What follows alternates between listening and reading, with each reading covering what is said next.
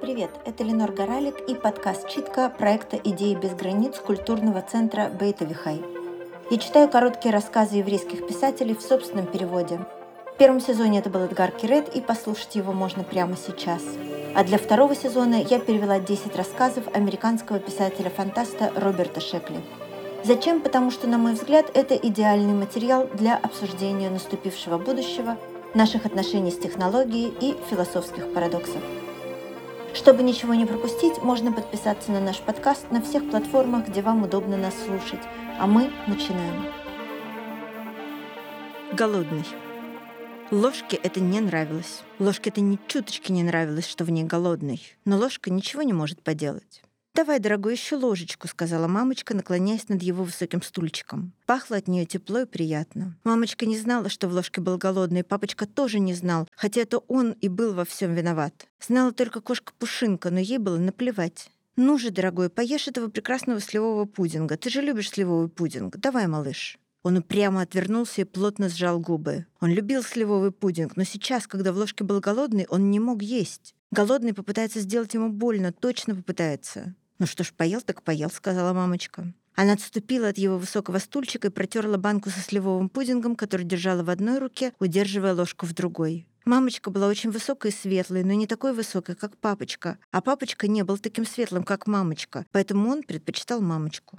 «Джим, ты не мог бы?» «Нет», — сказал папочка почти сердито. Он сидел за своим столом, и перед ним лежали разные бумажки. «Ты даже не слышал, о чем я хочу попросить», — сказала мамочка низким голосом, как всегда, когда папочка так отвечал. Голодный услышал. Он усмехнулся там в ложке и оттолкнулся.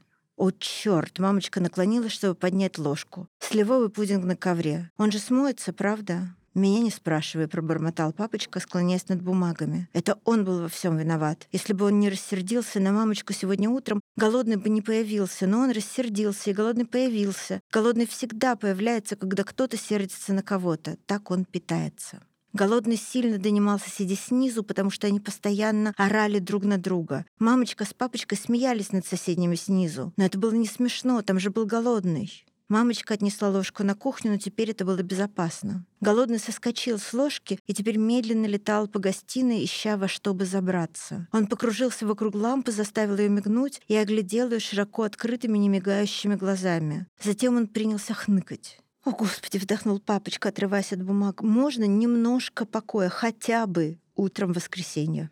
«Может быть, он хочет еще бутылочку?» — спросила себя мамочка. Но голодный уже попробовал папочкиного гнева, и это сделало его сильнее. Он рванул через комнату и впрыгнул в папочкину ручку.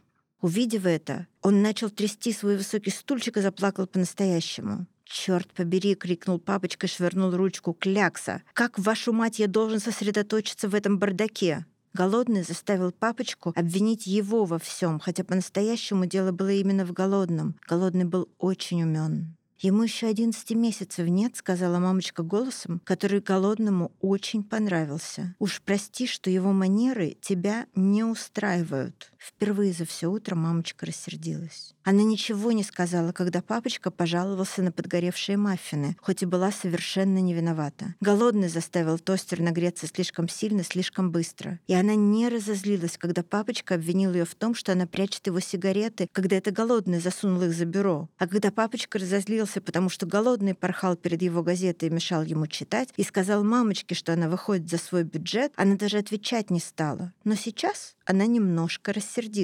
Папочка уже почти пожалел, что повел себя так, но голодный поспешил сдуть его бумаги со стола, как будто бы это был сквозняк из окна. «Этим утром все идет не так», — сказал папочка. «Он теперь будет тихий», — сказал мамочка, и подняла его вверх, вверх, вверх и посадила на ковер в гостиной. Папочка собрал свои бумаги, протел ручку и закурил. Ему это удалось, хотя голодный старался задуть спичку, и папочка снова принялся за работу. Но он не чувствовал себя хорошо. Голодный тоже это понимал. Последний раз, когда голодный приходил, мамочка обожгла руку о плиту, и голодный ел боль несколько часов. Сейчас он ел папочкину грусть. Но он был очень голоден и хотел съесть еще больше. Голодный запрыгнул в его резинового гусенка, думая, что он не заметит. Но он заметил и отполз от гусенка как можно дальше. Пушинка тоже сидела на ковре, просто смотрела и все. Пушинка не была другом. Она видела голодного, но никогда не обращала на него внимания.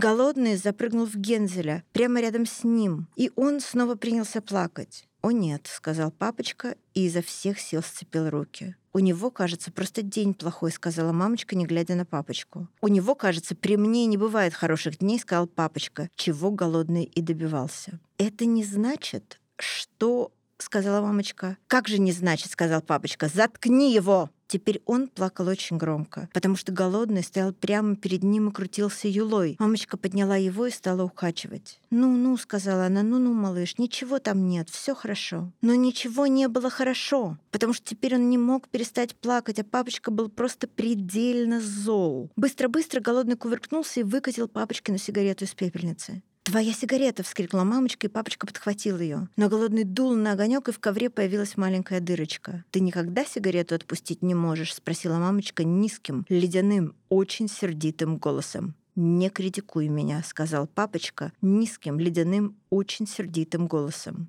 Он начал кричать изо всех сил, потому что внезапно понял, что запланировал голодный. «Ковру еще и трех месяцев нет», — сказала мамочка. «Ты заткнешь его или нет?» — внезапно крикнул папочка в отчаянии.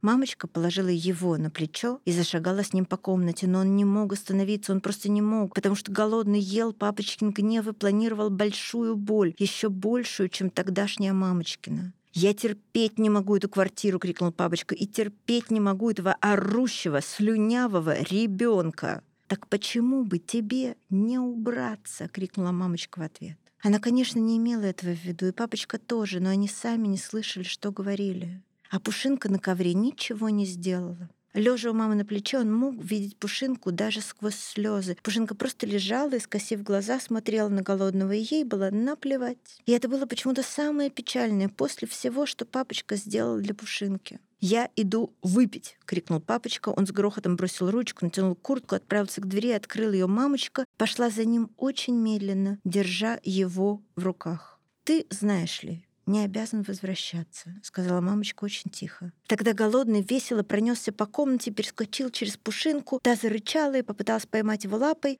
и просунулся во входную дверь. Пушинка снова задремала, а голодный проскочил мимо папочки и уселся на третью ступеньку сверху, на ступеньку, которую папочка обещал починить сегодня, потому что она слишком болталась и шаталась. Голодный скорчился на ступеньке и стал ждать, когда папочка на нее встанет. Почему Пушинка ничего не сделала? Да Пушинке было все равно, раз голодный больше ее не донимал, хотя именно папочка всегда кормил Пушинку. А мамочка с папочкой не могли видеть голодного, скрутившегося на третьей ступеньке и ждущего, когда папочка на нее наступит. Тогда голодный толкнет папочку, убедившись, что папочка ни за что не держится. Голодный заберется на него и удостоверится, что папочка ударился как следует. Он перестал плакать и уставился на третью ступеньку, а голодный уставился на него. Он смотрел и смотрел на голодного, который хотел сделать больно папочке. «Он перестал плакать», — сказала мамочка. Несмотря на свой гнев, папочка поглядел на него. Папочка любил его, хотя иногда казалось, что это не так. И сейчас папочка на него глядел. «Интересно, что он разглядывает», — сказала мамочка. «Дети, они такие», — сказал папочка извиняющимся голосом. «Иногда они плачут просто так», — сказала мамочка, словно бы спрашивала. «Ты действительно извиняешься?» «Наверное», — сказал папочка так, словно бы отвечал. «Ну, я был неправ». А потом, поколебавшись, добавил «Прости, Грейс». «Это действительно может действовать на нервы», — сказала мамочка и засмеялась, а потом добавила «Заходи, я накрою тебе обед». «Окей», — папочка улыбнулся, и это была очень приятная улыбка. Вот только голодный был недоволен. Теперь, когда папочка не сердился, голодный не мог больше оставаться. Он таял, таял и исчез. «После обеда я починю ступеньки», — сказал папочка. «А теперь давайте есть». Это был подкаст «Читка» проекта «Идеи без границ» культурного центра «Бейт Авихай». Меня зовут Ленор Горалик. Можно подписаться на наш подкаст, делиться с нами мнениями в комментариях и, конечно, слушать нас дальше. Мы выйдем в следующий раз через неделю. Спасибо вам большое.